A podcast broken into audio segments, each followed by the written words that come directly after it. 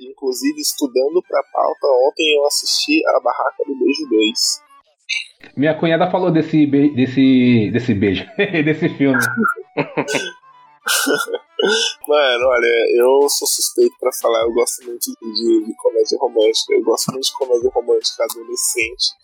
Então, assim, é, eu gostei muito do filme, acho é um filme muito sensível nas pautas que ele se propõe a tocar. Inclusive, eu acho um filme, tipo assim, querendo ou não, eu acho um filme muito necessário, mano, porque você tem uma subtrama ali que se desenrola no, no, no filme uma saída do armário de um, de um casal gay que se forma ali.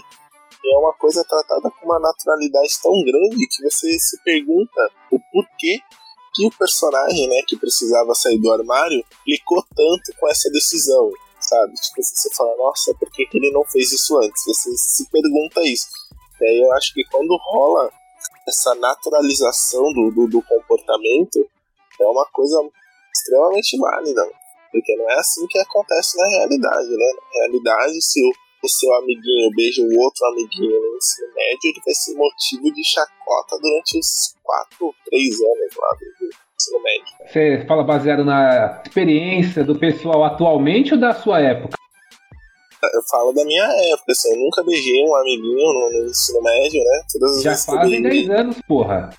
É, todas as vezes que eu beijei amiguinhos foram, foram pós, pós ensino médio. Ó, oh, pela. Eu tenho, uma, eu tenho uma prima que ela tem 16 anos. Pelo que eu vejo ela falando sobre a escola dela, só que ela, ela estuda em escola particular, né? Também pode ser. Não existe mais isso, não, mano. Tinha na minha escola. Que você citou aí de o povo ser chacota. Ah, cara, eu trabalhei durante muito tempo fazendo, né? Dando aulas de cidadania pra molecada de, de, de 13 a, a 16 anos, né? E aí eu, eu disse assim, eu parei de fazer esse trampo voluntário tem mais ou menos uns 3 anos, assim. É que eu, que eu me desliguei completamente. Cara, três anos atrás era assim, você inclinou a sua mãozinha para baixo, você tá desmenecando, você é viadinho, entendeu? Não tinha mudado tanto. Não sei se é porque eu fazia esse trampo numa comunidade periférica e tal, né? Que é a uhum. comunidade que eu cresci e tal. Se, além de, de ser galera jovem, ainda você tem o, o estigma da periferia ali, que ainda a periferia é muito preconceituosa, né? Sim, bastante. Você tem aquela concepção novamente de que primeiro chega na parte rica de novo, a normalização desse tipo de situação, por exemplo, para depois chegar na favela. Até nessa questão a favela recebeu depois. É porque é informação, né, Léo? Querendo ou não, é uma informação que minha avó não teve, meu pai teve um pouco e eu tive bastante. Que não é nada normal isso. Então, querendo ou não, a informação chega mais atrasada mesmo. Hoje em dia, bem menos, devido à tecnologia. Mas mesmo assim, não é todo mundo que tem acesso lá ainda, né? para poder ler algo sobre, conversar sobre, discutir sobre. E só para deixar claro aqui que eu falei que não existe mais, eu tava falando da bolha da minha prima, né? Que ela vem de escola pública ou de escola privada. E lá, conversando com ela lá no ciclo dela, na bolha dela, isso da, esse comportamento não, não existe. Meu nome é Fábio. Eu sou o Léo. Meu nome é Felipe. E esse é o Papo de Maluco. Que loucura. Great Scott, you're crazy. I'm not. No, I'm not. Here's Johnny. Eu não sei que vontade é essa que você tem de fazer merda, não. não. Cadê seus estudos? Cadê seus estudos? Você é maluco, é? Todo torcedor do América é maluco. Eu lhe falo, falo isso com toda clareza. Não é bom da ideia. Mas o que, é que vai se fazer? Cada maluco tem sua mania, né? Ô, filha da p!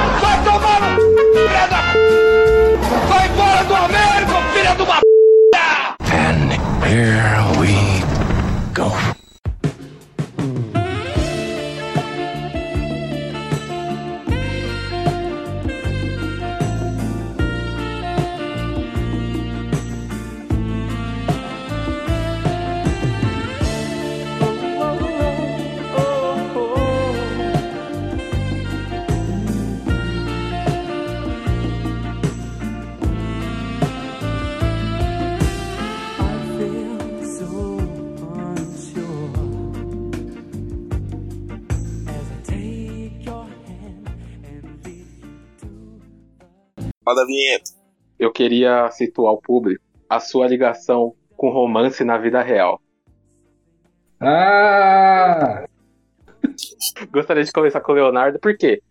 Porque eu já falei em programa anterior, o nosso melhor podcast, que eu acho que é o programa 12, né? Como assistir um filme, que o referencial é o mais importante na hora de você assistir um filme. E pra você de um filme de romance, uma comédia romântica, você tendo um referencial bom, você pode gostar de certas coisas, você tendo um referencial ruim, você pode gostar de outras coisas. É importante situar aonde cada um tá. Pode começar, Léo? Posso? Fala um pouco pra gente. O meu referencial de romance, eu já vivi algumas situações que. que a gente pode dizer que é, não, foi um, não foi um romance, foi algo já tipo estabelecido ali. Ambas as partes concordavam em- entre si e aconteceu. No- mas o referencial de romance que eu, te- que eu gostaria, que eu vejo, que eu acho que funciona bem, é o Acaso. Eu acho que é o melhor referencial de romance que eu teria, que é inclusive dos filmes que eu mais gosto, são o Acaso. E é isso, mano. Minha referência de romance é, atualmente é puro ódio, então eu não quero romance. não quero romance. Eu acho bonito, inclusive, ver, mas dá, pra mim, sei lá, mano, não sei, não sei. não sei O que explicar é, muito ô, bem. ô, ô, Léo, eu tenho uma pergunta aqui pra você. O que, que é um romance em que duas pessoas concordam? Tipo, ah, duas pessoas concordam é um romance. Me explica aí. Sabe aquela situação de tipo, você tá no mesmo ambiente que a pessoa, você convive no mesmo ambiente que a pessoa, gerou um interesse é, sexual inicialmente, teve um acordo pra que fosse consensual esse. Por favor, Por né? favor. para que esse interesse sexual se consumisse e acabou que as duas pessoas entenderam que é conveniente elas duas estarem juntas. Uma gosta da presença da outra. E aí se criou ali uma, um relacionamento.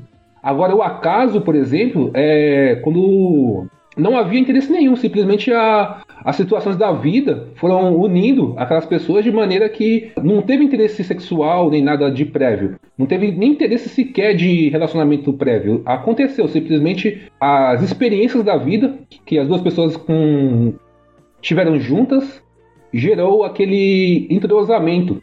E aí o interesse sexual foi só um a cereja no bolo, basicamente.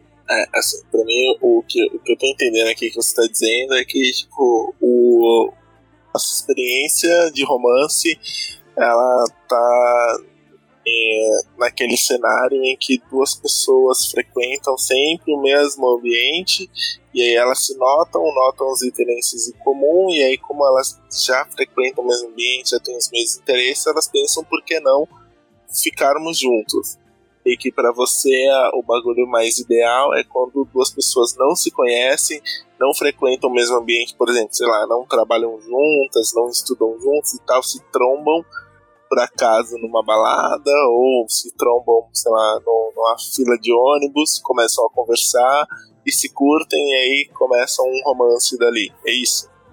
Não precisa nem ser. ah, às vezes não precisa nem se curtir, né? Acho que as coisas vão acontecendo até chegar num ponto que. Putz, aconteceu. Simplesmente. Não dá pra determinar um momento, ó.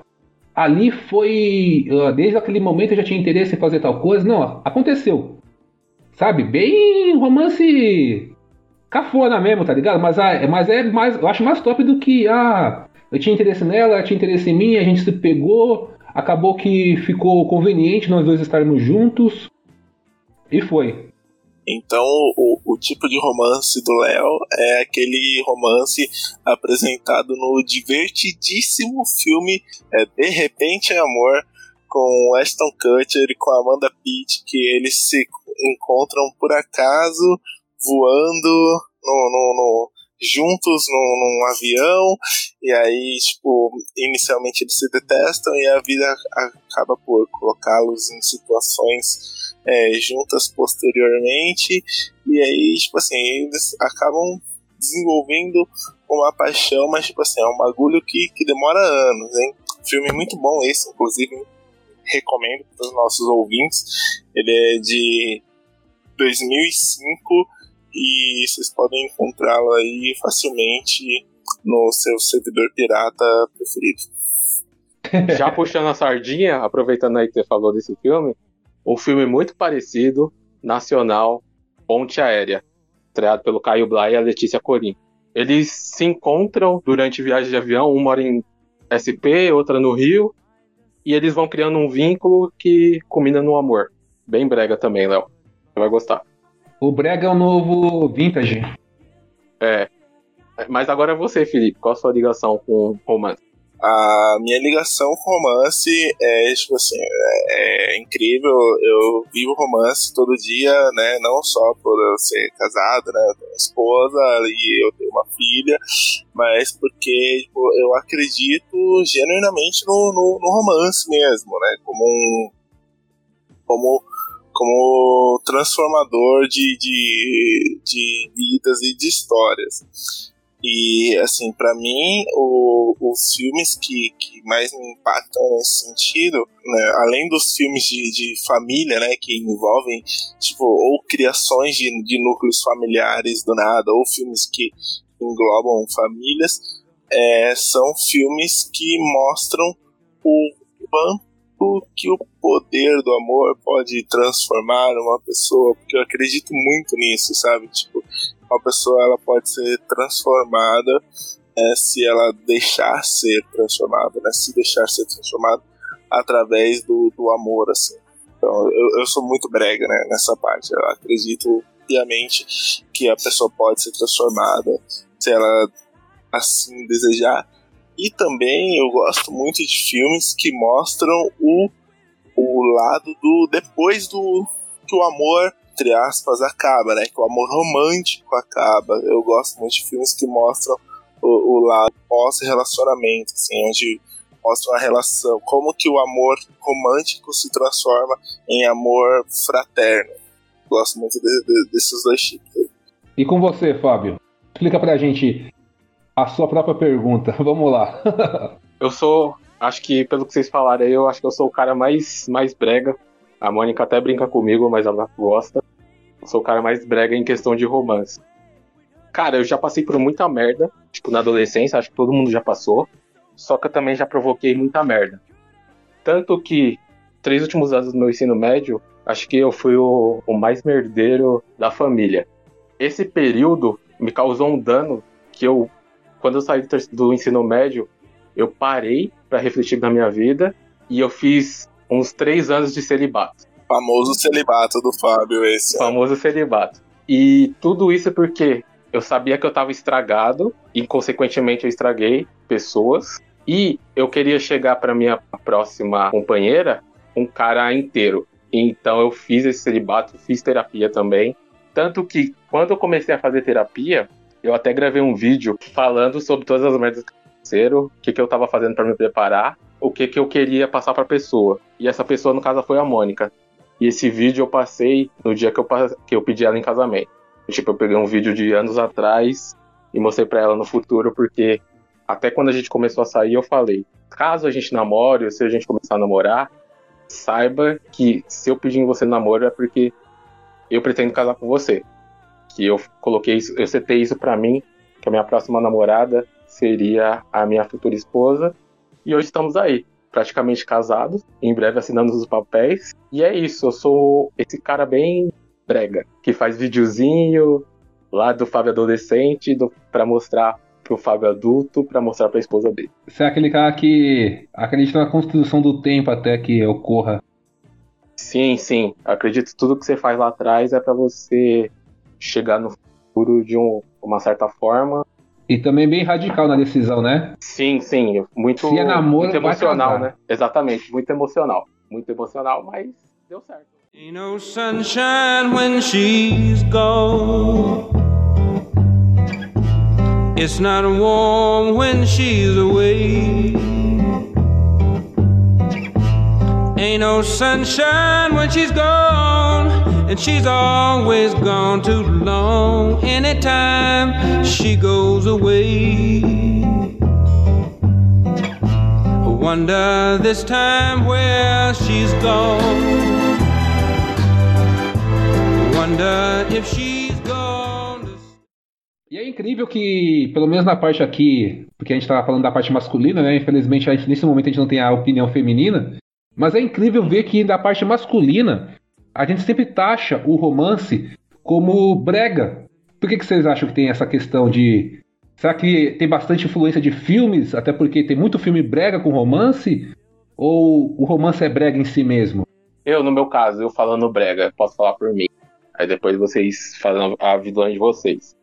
Eu tive três criações na minha vida: meu pai, minha mãe e filmes. Esses filmes, querendo ou não, influenciaram eu fazer esse vídeo aí que eu mostrei pra mãe. E você vendo essas situações que se tornaram clichê e depois se tornaram brega, porque brega é relacionado a algo antigo que hoje em dia não se usa mais. O Felipe até brincou que ele é o último romântico, mas é bem assim. É raro você ver certas coisas é, é, referente a romance de antigamente. Então, para mim, por isso que se torna brega. Não que brega seja algo ruim, é só algo muito antigo que não é usado hoje. Não sei se vocês têm uma visão parecida, diferente. É, eu concordo com o Fábio. Eu ia até dizer que para mim o brega é uma coisa que é clichê, só. Algo que é clichê é meio que automaticamente vira brega, assim. E é só isso, sabe? É uma história que é contada um milhão de vezes, assim. Eu até brinco, né, que que eu sempre tive o sonho de, de entrar na igreja vestido de noivo. Mas é porque é verdade, sabe? Tipo, eu sempre tive essa, essa, essa, essa vontade de querer casar e construir família e tal, não sei o que. Então, pra mim, eu sempre é, assistia filmes a respeito e eu achava o máximo. Porra, os caras conheceram na maior confusão e tal, não sei o que. E aí no final eles estão casados. E eu sempre gostei dos filmes que mostravam o depois, entendeu? Eu odeio filmes que acabam, tipo, sei lá, com um casal conversando numa lanchonete. Não, eu quero ver eles casando e com um filhinho correndo no parque, assim, sabe? Eu quero ver o, o depois, eu não, não, quero ver tipo, a promessa do futuro, eu quero ver o depois. Maravilha, e a gente tem essa questão aqui, eu dei o gancho do Brega, né? Ah, no caso de hoje a gente, tava, a gente vai verificar, né, o motivo dos filmes de romance serem uma merda. e eu vou dar a chance do Fábio e do Felipe me convencerem do contrário. É, eu queria discutir com vocês também, o, por exemplo, a gente acabou de, de comentar, né, que se tornou brega, pelo menos consegui entender dessa forma, se tornou brega devido a clichês. Vocês acreditam que os filmes de romance, aliás, o gênero de romance na questão de filmes, ou até mesmo séries, ele, apesar de ser repetitivo, tem chance de renovação? Vocês veem algo de novo nessas repetições que acontecem nos filmes de romance? Eu vejo sim, e assim, é, se eu, eu, posso falar que, inclusive com, com alguns é, originais de, de várias empresas de streaming, né, vários estúdios de streaming que estão lançando agora, você vê nitidamente o esforço deles em renovar o, o clichê com a questão da inclusão, entendeu? Por exemplo, a Netflix tem o filme Meu Eterno Talvez, que é uma história que você já deve ter visto um milhão de vezes em filmes né, hollywoodianos, com dois atores brancos, uma loira e um cara bonitão e tal. Só que eles fazem essa história com dois atores asiáticos e mostrando uma cultura do americano, né, que tem ascendência asiática.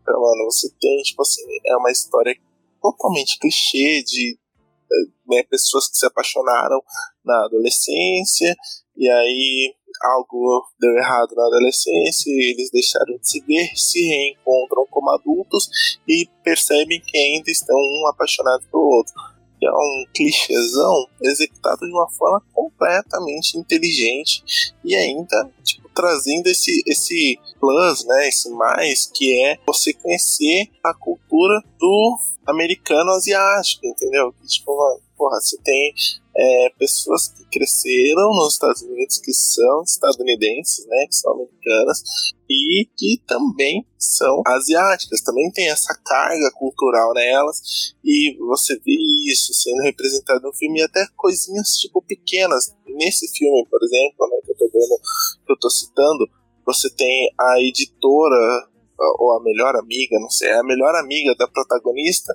que é o pano de fundo dela é que ela tá grávida e, e, e, tipo, tá prestes a ganhar o bebê. E aí você fala assim, ok, beleza, ela tá grávida, tá prestes a ganhar o bebê, mas ela é, é, um, é lésbica, então ela é casada com uma mulher as duas né, fizeram uma inseminação artificial ali para ter o bebê e você tem esse pano de fundo meio que assim, não é nada demais o filme não gira em torno disso. Isso está normalizado ali na narrativa do filme que também já é uma narrativa que está normalizando outras culturas que não a cultura norte-americana. É um outro ponto também é trazer outras culturas que o Felipe falou mas um outro ponto é que cinema graças a Deus, ele sempre pode se inovar por causa da narrativa dele.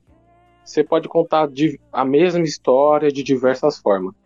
Você pode contar de, em forma de poesia. No cinema mudo, por exemplo, o Chaplin tinha bastante filme que o personagem dele vagabundo tinha um mini romance ali com, com alguma personagem. E ali não era dito nenhuma palavra, hein? Através da expressão corporal, ele representava o amor e o romance. Então o cinema pode trazer diversos tipos de narrativa. Um exemplo atual é o Questão de Tempo, que traz ali uma narrativa de viagem no tempo, em que o, o principal personagem ali é o homem, né? Que normalmente é dividido esse papel, mas ali fica explícito que o principal é o homem, porque a família dele é uma é de origem de viajantes no tempo. E assim, é uma história de um rapaz que conhece uma mulher no restaurante, eles têm a família, só que aí adiciona esse, essa questão da viagem no tempo. Que no filme ele consegue viajar apenas para onde ele esteve. Ele, que ele transfere a mente dele para o corpo dele na, naquele determinado momento. Só que aí durante o filme você vê que essa transferência, essa viagem no tempo tem umas consequências e ele tem que tomar decisões porque essas consequências afetam a família que ele formou. Então a narrativa é um, é um negócio que dá para renovar qualquer história clichê. Cara, uma coisa que eu gosto muito no, no questão de tempo é que a, o clichêzão, né, a fórmula clichê da, da comédia romântica é resolvida no primeiro ato. Tipo assim, primeiro ato do filme ele conhece a garota. Spoiler para quem não assistiu, né, gente? Mas no primeiro ato do filme, ele conhece a garota né, dos sonhos dele e o romance dos dois dá certo e pronto, entendeu? Os dois são um casal perfeito, eles se amam e vai dar tudo certo e é isso. E a história do filme não é sobre os dois, mas sim sobre toda a família dos dois e como que a habilidade do, do Tim de voltar no tempo vai afetar a família deles, né? Tipo assim, não tem aquela formulazinha clichê da comédia romântica, né? Tipo, garoto conhece garota, os dois se apaixonam, garoto faz alguma burrice por estupidez, por ciúmes ou por imaturidade, perde garota, garoto vai lá e se redime, garota volta para eles, dois né? vivem felizes para sempre. É exatamente esse o meu preconceito com os filmes. É tudo muito. É uma fórmula muito mastigada. E eu não consigo ter a sensação de que, ah, porque mudou a condição, a etnia, o local, mas só porque mas a história é a mesma, o princípio é o mesmo, sabe? Isso seja uma renovação. Tem que ter um diferencial, uma tratativa diferente para todo o enredo, em, todo a, em toda a sua continuidade, né? E eu não, eu não consigo enxergar isso em filmes. A questão da história mesmo em si, né, Léo? Você diz. É, mudança de história que foge dos padrões, assim. Algo mais na vida real, você diz, né? Isso, algo mais pé no chão. Não pé no chão, mas também, tipo, sei lá, mais é, menos Disney. Uhum. Ô Felipe, você Acho quer que falar sobre o seu filme? Não, mas Ana, antes de só comentar sobre esse filme, que eu acho muito bom, queria dizer que, meu, o Léo, ele tem esse preconceito no, na fórmula de comédia romântica, mas é a, a fórmula, né, o esqueleto de um filme ele tá presente em toda e qualquer produção hollywoodiana, sabe? Tipo, você tem nos filmes de ação, você tem nos filmes de terror, você tem nos filmes de comédia. É, é, em todo filme você tem uma forma que funciona se bem aplicada, né? Uma estrutura de, de roteiro todo, todo filme de terror, todo filme de terror, você tem uma Final Girl, né? Uma, a última pessoa que sobrevive. Até quando tentaram subverter esse gênero ali, né? Nos anos 2000, todo mundo que, né, que teve um primeiro filme que, ao invés de pelo menos uma pessoa ou duas sobreviverem no final do filme, todo mundo morreu e o vilão ganhou. Aí você pega e teve uma leva de filmes em que o vilão ganhava e que ninguém sobrevivia no final. Então, assim, basta uma coisa dar certo em Hollywood que isso rapidamente vira um clichê de gênero, entendeu? Agora, não é porque você tem filmes é, se utilizam de clichês de gênero que eles não se utilizam disso de forma inteligente. Como assim? Vocês não estão juntos? Isso não é normal, entendeu? Vocês se separaram há seis meses. Vocês estão se divorciando, certo? E passam todos os dias juntos saindo, como se não fosse nada demais. Quer saber? É muito esquisito. E aí o, o filme que o Fábio, né, quis que eu comentasse, que é um filme mais pé no chão, é o Celeste e Jesse para sempre. É um filme com o Andy Serbeck e a Rashida Jones. E esse filme ele foi criado é inspirado no casamento da Rashida Jones com o diretor e tal. E acabou e eles criaram um filme a respeito disso. Cara, o filme ele mostra maturidade e a evolução do, de um relacionamento de tipo Cara, é, nós somos namorados desde o ensino médio e nos formamos juntos e casamos e tal, e acabamos nos separando. Até, tipo, como que as pessoas lidam com o depois, entendeu? Como que é você viver uma vida depois de viver uma vida com uma pessoa. Esse filme lida com isso de uma forma muito inteligente e muito delicada, né? Vou dizer assim, então, eu acho que você é muito preconceituoso, Léo, quando você diz que todo o gênero ele bebe né, de, de, de uma mesma fórmula exata, porque embora a estrutura seja parecida, né, tem até uma, uma fórmula mágica, esqueci agora qual foi uma revista que publicou uma fórmula mágica para você saber se um casal termina junto ou não num filme de comédia romântica. Mas embora tenha essa fórmula famosa e tal, a execução dela é muito diferente, sabe? Mas então, a questão toda, Felipe, é que existia um pioneiro. E você e a gente não exigir isso vai continuar esse clichê, mano. Porque o filme de romance tá no clichê, não tenta sair no clichê, no clichê. Ok, de repente tem um filme de romance ali que desenvolveu melhor os personagens, você criou mais apego. Mas pela mesma fórmula, meio que você sabe como que vai caminhar aquilo. Ô, Léo, só pra situar. Pra você, Léo, qual que é o clichê do filme romântico? Tipo assim, o início, o meio e o fim. Só pra situar aqui do programa. Hum, agora, sinceramente, não vou saber explicar. Precisaria me basear em um filme que eu acho bem clichê. Eu posso, Deixa eu ver. Eu posso falar e você fala que sim ou não? Beleza, manda lá. O mocinho, a mocinha, ou mocinho e mocinho, ou mocinha e mocinha, se conhece no início do filme. Tem um, um atrito ali no meio. E no final eles vivem felizes para sempre. Perfeito, a culpa das estrelas. É, não vive pra, pra, pra, sempre, né? Mas é, é, bem por aí. Só do céu, né?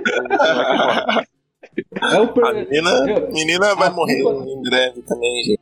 É, em breve então... ela encontra ele. É. Então, mano, é, sei lá, eu lembro que eu, todo mundo teve um hype em cima do A Culpa é das Estrelas. Eu pensei, mano, aí tá a mudança. Eu peguei o livro pra ler, sério. Eu acho que eu li, acho que umas 50 páginas no máximo. Não dá, mano. É, é insuportável. É tão maçante que não dá, mano. É, apesar, eu, eu entendo que clichês, que nem eu já falei antes, existem porque eles são reais, mas Cara, é batido, mano. Então não, não consigo dar uma audiência pra um filme que eu sei que é mais do mesmo, sabe? Que não vai me cativar por causa, por causa de ser repetitivo. Poxa, mas se você tem um problema com mais do mesmo, então você tem um problema com, sei lá, 90% de todas as produções cinematográficas. Se a gente for pegar os filmes de ação, tipo, sei lá, os filmes de ação tops da, da década de 90, né? Os filmes do Van Damme, mano, eu, eu tinha. Isso eu lembro, tipo, é uma lembrança minha de infância. Que eu e meus tios assistindo os filmes do Van Damme, a gente sabia que no final do filme o Van Damme ia apanhar, apanhar, apanhar, apanhar, apanhar, pra depois o vilão ia dizer alguma coisa, fazer algo que ia despertar o dragão nele, né? e aí ele ia dar duas voadoras no vilão e o vilão ia cair morto, entendeu? Então, tipo assim. Mas, mas... é exatamente por isso que o Van Damme não emplaca mais, mano.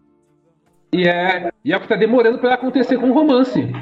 O Van Damme foi o maior astro de ação dos anos 90 ali, mano. É, entendeu? uma década. Durou uma década. E aí? Porra, mano, você vai falar que você não vibrou com o Soldado Universal? Kickboxer, com o grande dragão branco, com o leão é branco. o mesmo filme, só que ele com roupa diferente. Vibrei, mano. Vibrei, mas chega uma hora que. E aí? Vão fazer o mesmo? Vão, vão continuar com a mesma fórmula? Eu não vou conseguir dar audiência. Você poderia, por exemplo, usar o. O exemplo do Velozes Furiosos. O que você acha do Velozes Furiosos? Você acha que ele se renova? É, aí que tá, o Velozes e Furiosos, eles se renovaram completamente, é outra questão. Velozes ah, Furiosos. Ah, um exemplo ruim então. Qual um É, Velozes e Furiosos hoje é um filme, é uma missão impossível com carros. Até o Transformers se renovou, mano. Então, Sim, o Bumblebee, até Transformers né? se renova e os romances continuam os mesmos. Eu vou te falar um negócio, Léo. Eu acho, aí você vai falar que sim ou que não, porque eu não sei da sua vida, assim, inteira, né? Que você não tem assistido muitos filmes de romance. É aquela conversa que a gente teve um tempo atrás no, no filme nacional. Ah, filme nacional é ruim. Bom, eu sei que ele não é ruim, o cinema nacional. Eu acho que você que não assiste tantos filmes assim para poder ter experiências boas. Sim, exatamente. Saiu um recentemente muito recente, né? Não foi a Barraca do Beijo 2, não, tá, gente? Que, embora é muito bom a Barraca do Beijo 2. Mas não foi esse, não. Foi o Palm Springs. Meu, Palm Springs é um filme de comédia romântica que trabalha a noção de viagem no tempo no estilo o. Dia da, é, Feitiço do Tempo. É o Dia da Marmota. Isso, eu também tava com o nome em inglês, sabe? O Feitiço do Tempo, exatamente é um filme que trabalha a questão de viagem do tempo igual o feitiço do tempo, as pessoas presas num looping diário ali, entendeu? E aí a forma que o filme trabalha isso é muito interessante. Entendeu? Você assiste, tipo assim, não é igual no Feitiço do Tempo, que você tipo, não tem importância o tempo que a pessoa ficou presa naquele looping. A pessoa fica presa ali por anos. Você nem sabe quantos anos a pessoa tá presa ali. É tanto tempo que ela nem lembra mais a quantidade de tempo que ela tá presa.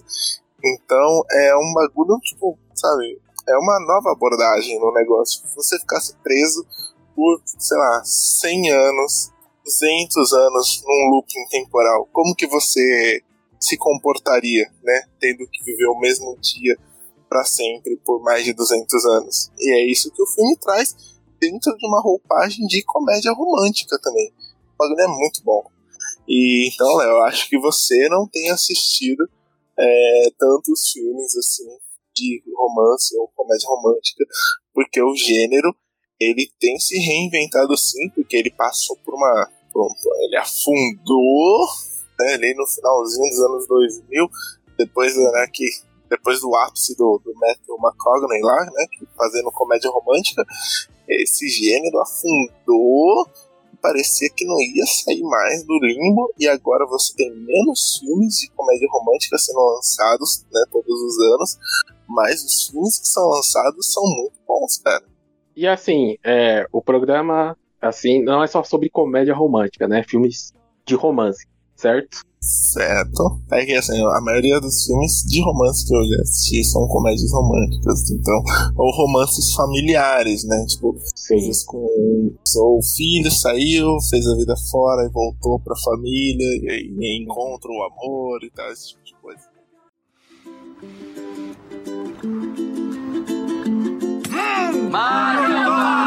Frio lá fora. Quando estiver pronta, põe o casaco e vem tomar um cafezinho comigo. Te amo.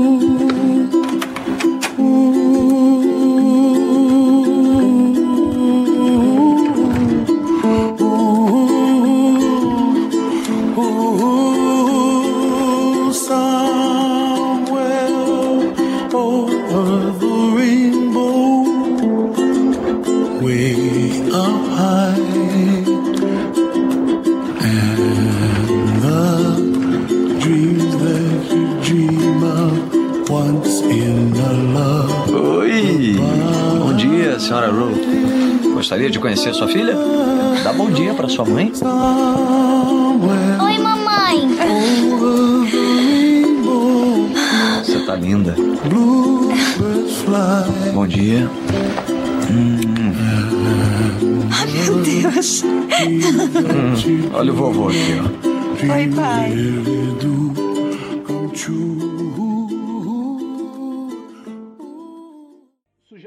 Nós, Fábio, filmes de romance que consigam me convencer e também convencer ao nosso ouvinte de que o gênero não é tão clichê e eles têm uma abordagem boa pra nos convencer de que não, romance não é só Adam Sandler.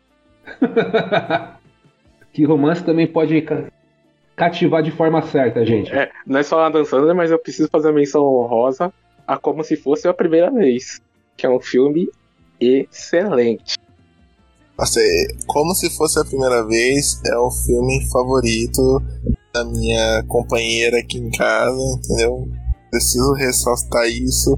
É o comfort movie dela, ela assiste todas as vezes, ela sabe todas as falas do filme, pra ela é o melhor filme do, do mundo, Adam Sandler. Então, vou deixar registrado isso pra posteridade. Agora, como a gente já introduziu o Adam Sandler e já citou ele nesse programa, porque ele é o, é o gênio do cinema, eu vou dar aqui uma dica de um filme que, na minha visão, foge bastante do que o Léo comentou. E é um filme extremamente pesado, então quem for assistir, tome muito cuidado, esteja num dia bom, para você terminar o dia ok. Que é o Nasce uma Estrela. Tell me something, boy. Aren't you tired trying to fill that void? Or do you need more? Ain't it hard keeping it so hardcore? Is that me? That's you. You just write that now? Yeah. It's pretty good. I'm falling. I'm off the deep end. Watch as I dive in. I never meet the ground.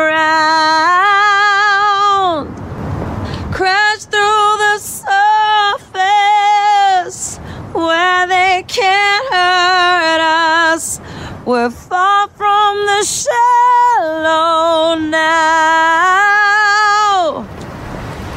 Holy shit. Pesadíssimo esse filme, hein? Nasce uma Estrela, um filme com a Lady Gaga e o Bradley Cooper. É aquilo que a gente tava conversando no início do programa, Léo. É uma história completamente assim, pé no chão, cara. É uma. A, conta a história da, da Lady Gaga, né? A personagem dela é uma mulher muito talentosa, só que não trabalha no showbiz. E ela é meio que encontrada pelo Bradley Cooper, que já é um roqueiro mega famoso. Ele encontra ela, traz ela pro showbiz, coloca ela pra se apresentar no palco com ele, ela começa a criar uma carreira. E assim, essa, essa construção da carreira dela, né? Esse nascer de uma estrela, tem um romance ali que, inclusive, foi bem polêmico na época, porque para alguns ela estava num relacionamento completamente abusivo pelo Bradley Cooper, inclusive eu acho que ele é abusivo em determinados momentos, para outros não. Então é meio que a visão real, assim. Isso acontece muito, pelo menos assim, na minha bolha. Você vê, tipo, determinado casal, determinadas ações, e você fala, pô, esse cara aí, ou essa, ou essa mulher aí, não sei não, hein? Meio esquisito. Aí a pessoa fala, ah, falar, não tem nada a ver. E isso foi um efeito que o filme trouxe. Então é um filme, Léo, que eu acredito que foge bem do, do clichê por ser bem mais pé no chão assim e ter um final bem trágico. Não sei se o Felipe concorda. Eu, eu concordo 100%. Inclusive, eu vou indicar outro filme aqui que também ele é, pode atrair você pela, pelas razões erradas, né? Porque o título do filme engana muito, que é o História de um Casamento. Cara, História de um Casamento é um filme que, né, ao contrário do que o título diz, ele não conta, né, não, pelo menos não diretamente, a história de um casamento, mas sim ele conta a história do fim de um casamento, né, de um divórcio, como que um divórcio envolvendo ainda uma criança pode ser algo completamente desgastante para todas as partes, entendeu? E a genialidade do filme, né, que é baseado inclusive no próprio divórcio do, do diretor do filme, é que ele não deixa nenhum lado, né? Você não consegue, você vai tomar um lado, né? ou você vai ficar do lado da mãe, que é interpretado pela Scarlett Johansson, ou você vai ficar do lado do pai, que é interpretado pelo Adam Driver. Mas assim, o diretor, o filme não te deixa ficar, ele não te fala assim, fica do lado da mãe, fica do lado do pai. Não. O filme vai te mostrar que tanto o pai quanto a mãe têm questões a, a serem desenvolvidas, né? Tanto o pai quanto a mãe têm tem erros, tem acertos e ambos querem o melhor para si e querem o melhor para o seu filho. A forma como o filme é construído, como você vê, né, que assim precisa de muito pouco para uma relação que até então, se você pensava que estava construída, né, sobre é, é, entre o respeito e a admiração e a confiança, o amor, e, e é muito pouco que precisa para você ver que aquilo ali desmorona e na verdade o que você achava que era amor e cuidado era possessão e o que você entendia como respeito e como é, admiração, na verdade, é servidão, é, abaixar a cabeça.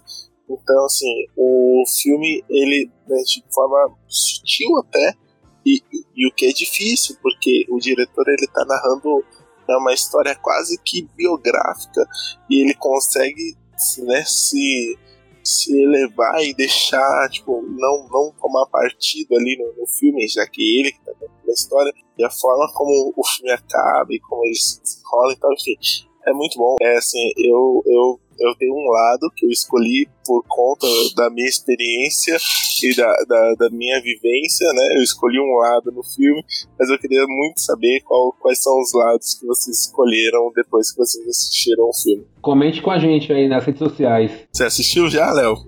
Ainda não. Nunca ouvi Assista, falar. então. Léo, assista a história de um casamento. O filme original Netflix foi indicado ao Oscar, inclusive, cara. Obrigação sua assistir, pô. Não, e daí? É um Oscar de romance. é o Homem-Aranha.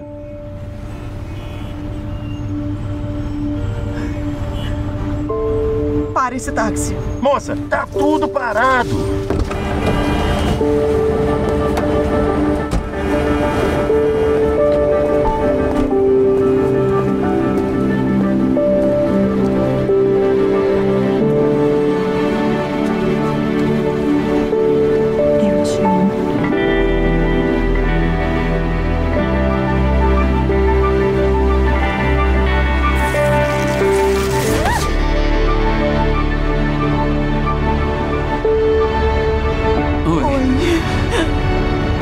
Mensagem. Que mensagem? Aquela mensagem lá. Ah, aquela! Foi você? Para. Eu não tinha certeza. Sabe o que estava escrito? Estava escrito eu te amo. Porque eu te amo.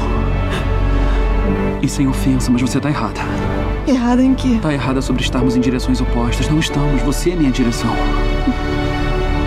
E você sempre vai ser minha direção. Eu sei de um milhão de motivos para não ficarmos juntos, eu sei. Mas eu tô cansado deles. Eu tô cansado de cada um deles. Todos temos que fazer uma escolha. Não é? E eu escolho você. Então, essa é a minha ideia. Qual? Inglaterra. Nós dois. Eu vou seguir você agora. Vou seguir você para todos os lugares. Eu vou seguir você pelo resto da minha vida. Quer dizer, eles têm crimes lá também. Na Inglaterra. Eles têm crime demais, pelo que eu fiquei sabendo. Demais. Eles têm. Jack o Estripador. O que foi? Eles não pegaram Jack o Estripador ainda, sabia?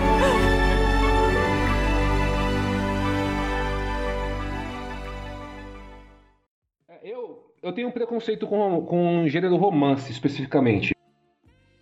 Mas eu gostaria de comentar com vocês, se vocês acreditam e veem da mesma forma que eu, que, na verdade, a, os melhores romances, as melhores histórias de romance, ou pelo menos uma grande parte delas, não estão em filmes de romance. Eu vou citar aqui alguns exemplos, e aí vocês me dizem o que, que vocês acham. Quero citar o exemplo do o espetacular Homem-Aranha 2. O que, que, vocês acham? Quero citar o exemplo do Cloud Atlas, caso vocês já tenham assistido. Uma, na minha opinião, uma das histórias mais bonitas de romance que tem no cinema. E também quero citar aqui Efeito Borboleta. Eu fiz aqui uma. uma como posso dizer? Foi retrocedendo em questão de época, né? Mas bem aqui, né?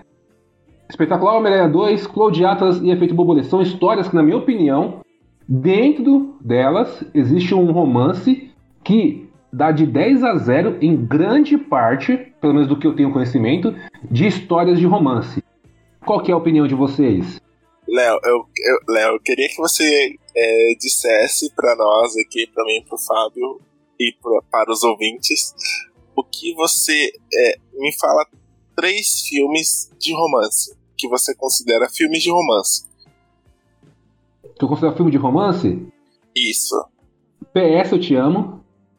Uhum. Vale citar o que eu já citei antes? A Culpa das Estrelas? Pode. A Culpa pode. das Estrelas. Também tem ah, o. Bilhetério de uma Mente Sem Lembranças. Como que é o nome? Uma me... É isso aí? É, isso mesmo. se me engano? Um brilho Ah, ah, ok. de uma mente sem lembrança. Qual mais? Um hit, hit Conselheiro Amoroso. Tá, então foram quatro filmes que você citou, e desses quatro filmes, só um não é uma comédia romântica, né? Que é o Brilho Eterno de uma Mente Sem Lembranças, que realmente não é uma comédia, é um drama pesadíssimo, inclusive. Mas o A Culpa das Estrelas é uma comédia romântica teen, né? Que é, é um, é um subgênero do subgênero. E o- os outros dois são, são comédias românticas também, sabe? Então, assim, eu acho que você tem um preconceito maior com filmes de comédia romântica do que com filmes sobre romance entre si. Porque, por exemplo, você tem filmes de, de romance que são pesadíssimos, cara. Tipo, que não tem nada de clichê. Que inclusive são filmes que tipo, você termina de assistir e você fica mal. É, que um exemplo é o Love, do Gaspar Noé.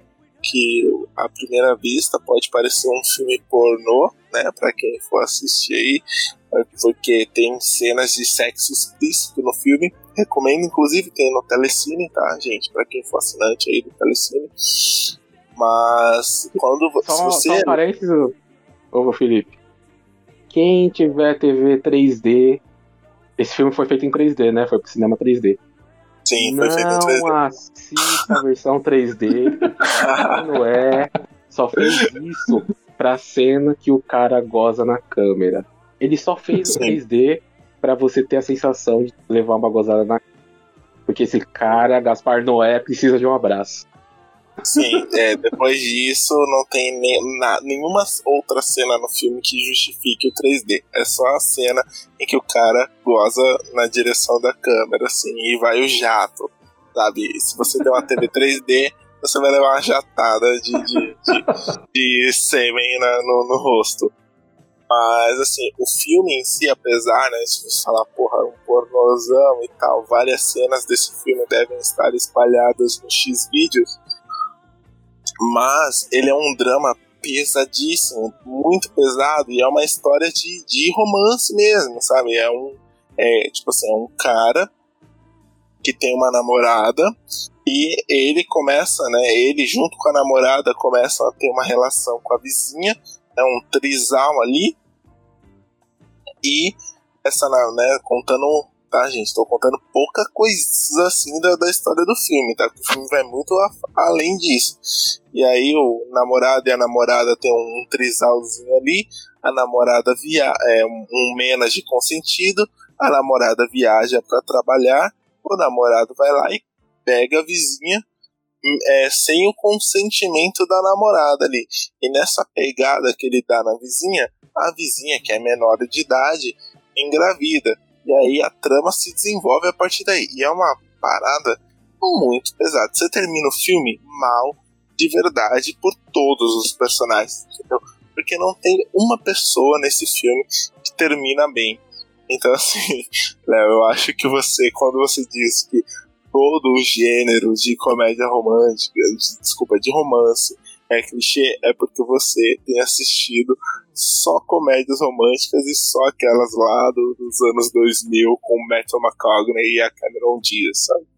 Mas o que o que o Léo disse é que para ele, talvez porque ele não tenha assistido muitos filmes de romance, os melhores estão em outro gênero. Porque, querendo ou não, Léo, que nem o que ele citou, espetacular Homem O Léo assiste bastante filme de super-heróis. O Léo. Isso. Então lá, espetacular Homem-Aranha 2, nossa, é, é, dirigido pelo diretor de quem com ela, hein?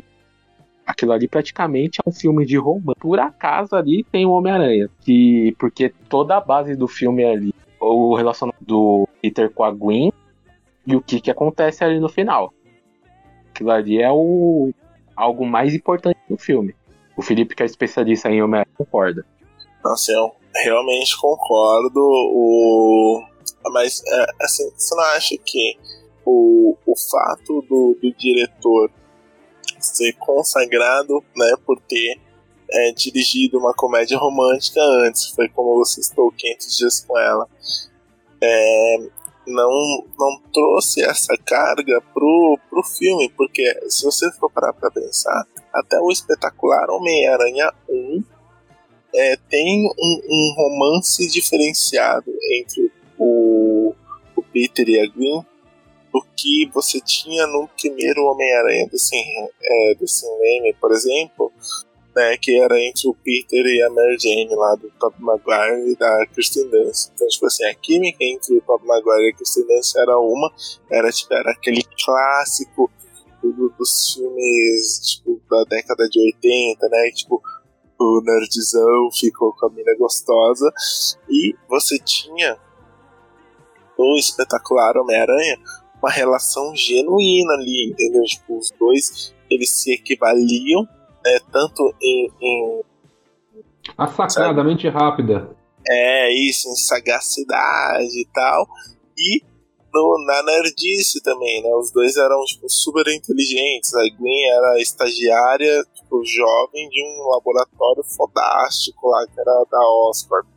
E o, o Peter, né? Ele era o Peter Parker, né? Tipo, gêniozão, criou a teia lá, tal, fodão. E aí você tinha, tipo, essa equivalência, né? E os dois né, se, se, apaixonando naquilo. E para mim, espetacular Homem-Aranha, o, o, primeiro, ele é muito mais um filme de romance entre o Peter e a Gwen do que um filme de aventuras. Para mim, a aventura é o panozão de fundo, entendeu? O romance, tanto é que o romance entre os dois é tão comprado que os atores eles até engataram um romance na vida real E esse romance entre os dois é o mote do, do, do segundo filme, né? Infelizmente teve o dedão da Sony aí pra, pra mexer na- nas coisas. E aí acabou que, que né, mataram a Gwen antes da hora, tentaram introduzir a Mary Jane, que contrataram a atriz e nem usaram. Tinha a gata negra também no filme, enfim, virou aquela bagunça, né? Parecia que era o Homem-Aranha 3 no, no espetacular Homem-Aranha 2. Né? Mas além de Homem-Aranha, vocês acreditam que tem. É que nem eu falei, né? Tipo, tem uma. Um romance, algum outro filme que não tem relação com romance, mesmo assim vocês indicariam por ser um grande romance? Cara, eu indicaria muito, assim, mas assim, é, é um filme no, na- no, no quesito de romance, tá? Mas ele entra na categoria de filmes de Natal. Mas não é um filme de. de- né, É um filme de romance, mas é um filme de Natal. Que é o Um Homem de Família. Assim, esse é o meu filme favorito do Nicolas Cage. Eu assisti esse filme e eu falei assim: Meu Deus do céu, eu quero ser um pai de família. Eu quero, sabe, ter dois filhos e ter um trabalho entediante, mas chegar em casa e ter o sorriso da minha família pra me abraçar e tal. Foi esse filme que, que me disse isso, sabe? E assim, ele é aquele filme básico de Natal, né? Que tipo, ah, na noite de Natal algo acontece com a pessoa que faz ela rever os valores dela. E embora esse filme seja meio que um remake daquele It's a Wonderful Life, que eu não sei o nome em português porque tipo, eu só conheço o filme pela versão em inglês, nunca vi a versão Herbert Richards dele, porque é um filme extremamente antigo. Eu gosto muito mais do, dessa versão do que do It's a Wonderful Life. Então, gente, assistam Homem de Família, tem disponível no Prime Video, é muito bom. E assim, depois de assistir esse filme, vocês vão querer ter filhos e casar igual eu e o Fábio.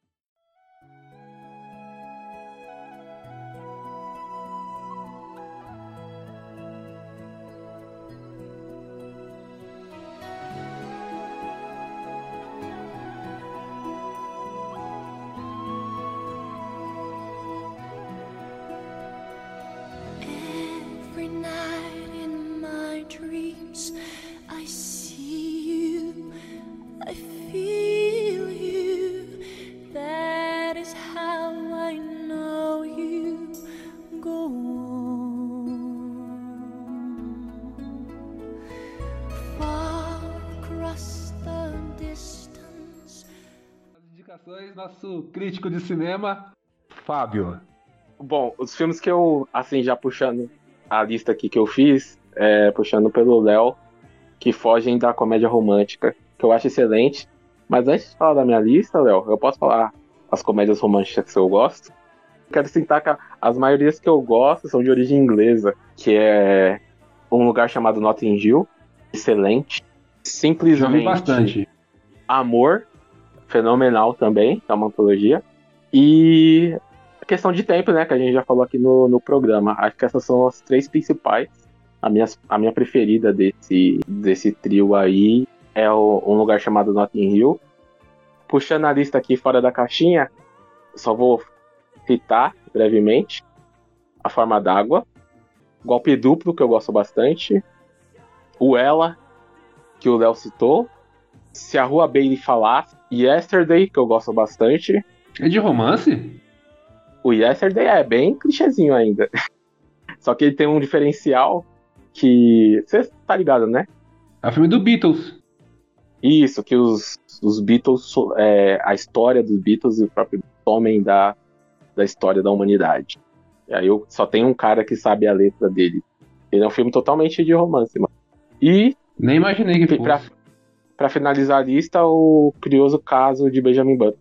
Você acha que é de romance também? Com certeza, o cara fica com a, com a mulher lá, é, a vida dele praticamente. Da adolescência, que na verdade é a velhice, até ele ficar bebê, ele tá com a mulher. A mulher cuida dele bebê. Também temos aqui o nosso querido Felipe, nosso querido, amado.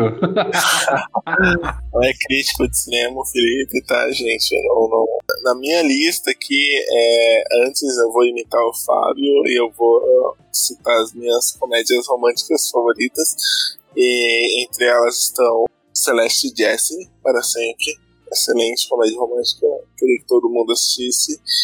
É, também tá o Questão de Tempo, que eu acho que, na verdade, deve ser a melhor comédia romântica já feita. E até tem muita gente né, que diz que Questão de Tempo não é comédia romântica, isso é um filme de dramão familiar, assim? E eu também indico Um Homem de Família, para quem não assistiu, assista, é, assim, é excelente. Agora, filmes de romance que, né, podem.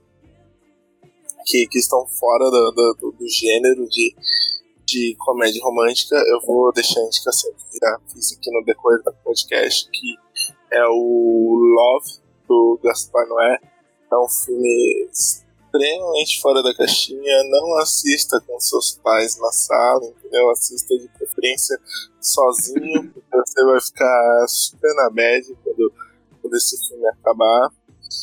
Uh, eu indico também um que pode parecer que é comédia romântica, mas né, esse filme me deixou muito na média quando ele acabou, então eu vou, vou colocar ele na categoria de comédias românticas que, que fogem da, da né, saem da caixinha.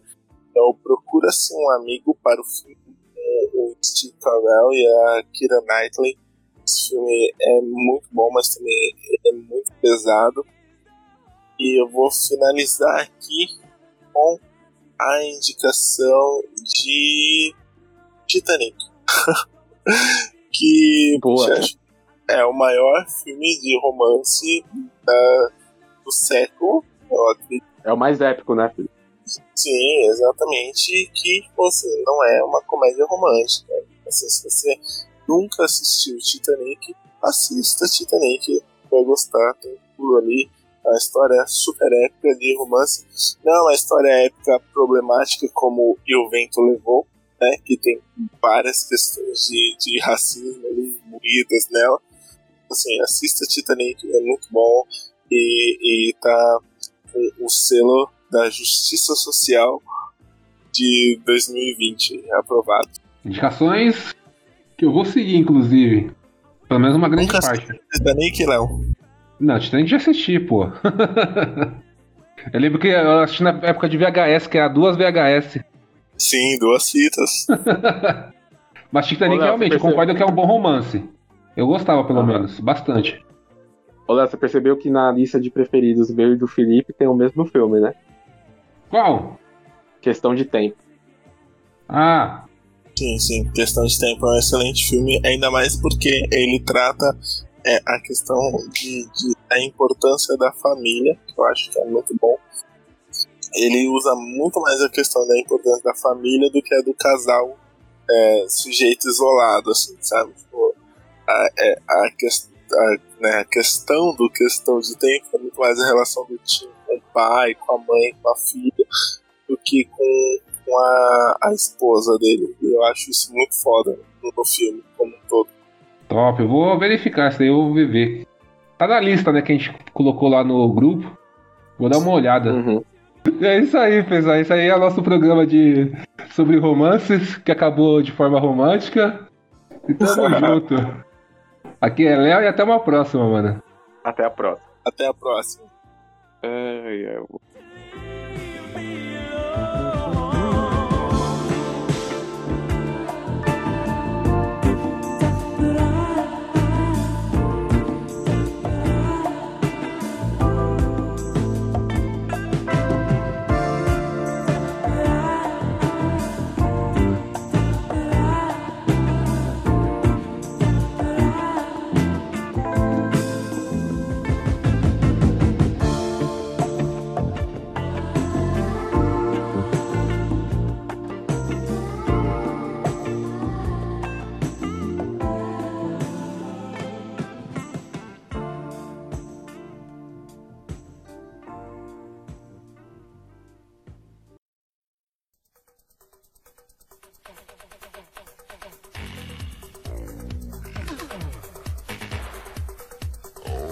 YouTube ainda tá tocando, viu, Felipe? Você tá ouvindo ainda? Aham, olha os direitos autorais aí. Mano, eu não consigo ouvir, Fábio. E eu tô aqui do lado. Mas eu tô ouvindo, pô. Só se for do do Léo. Para tirar no cochilo. Ah, detalhe, a moça da limpeza que deixou no bunker no chão. Fiquei me sentindo super mal. Caralho, Fábio. Que adição da porra, hein, mano? Cara, você não tá ouvindo, não? Eu não. Eu também não. Mano, pra mim tá muito nítido. Ah, então não é aqui, porque aqui a Carol já desligou a TV até. Isso não é. Será que é audição Super Pai? Aqui não tem nenhum outro ruído a não ser eu falando. Ah, mano. é o meu podcast, velho. Eu tô escutando, tava escutando podcast antes, começou a tocar. Puta, parabéns, Fábio. E eu pensando que é aí.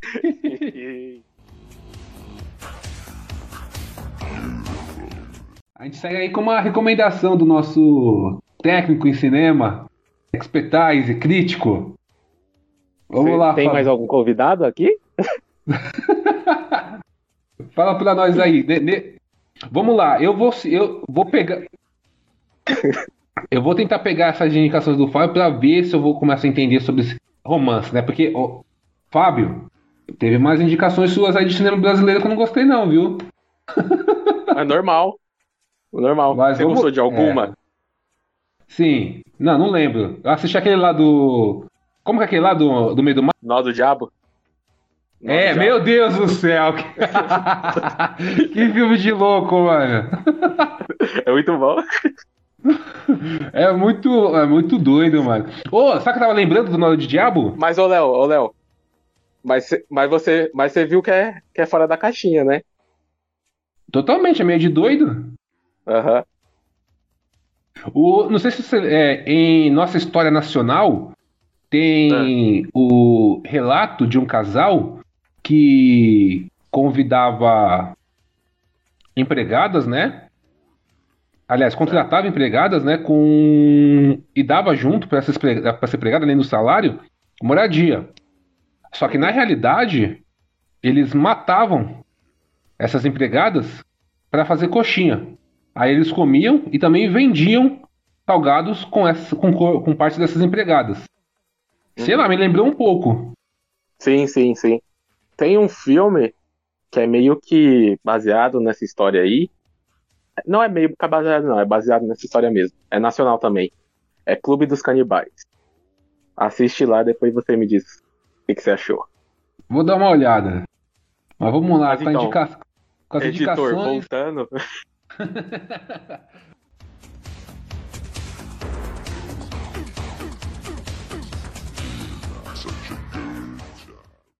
Ainda estão aí? Já acabou. Pode ir embora.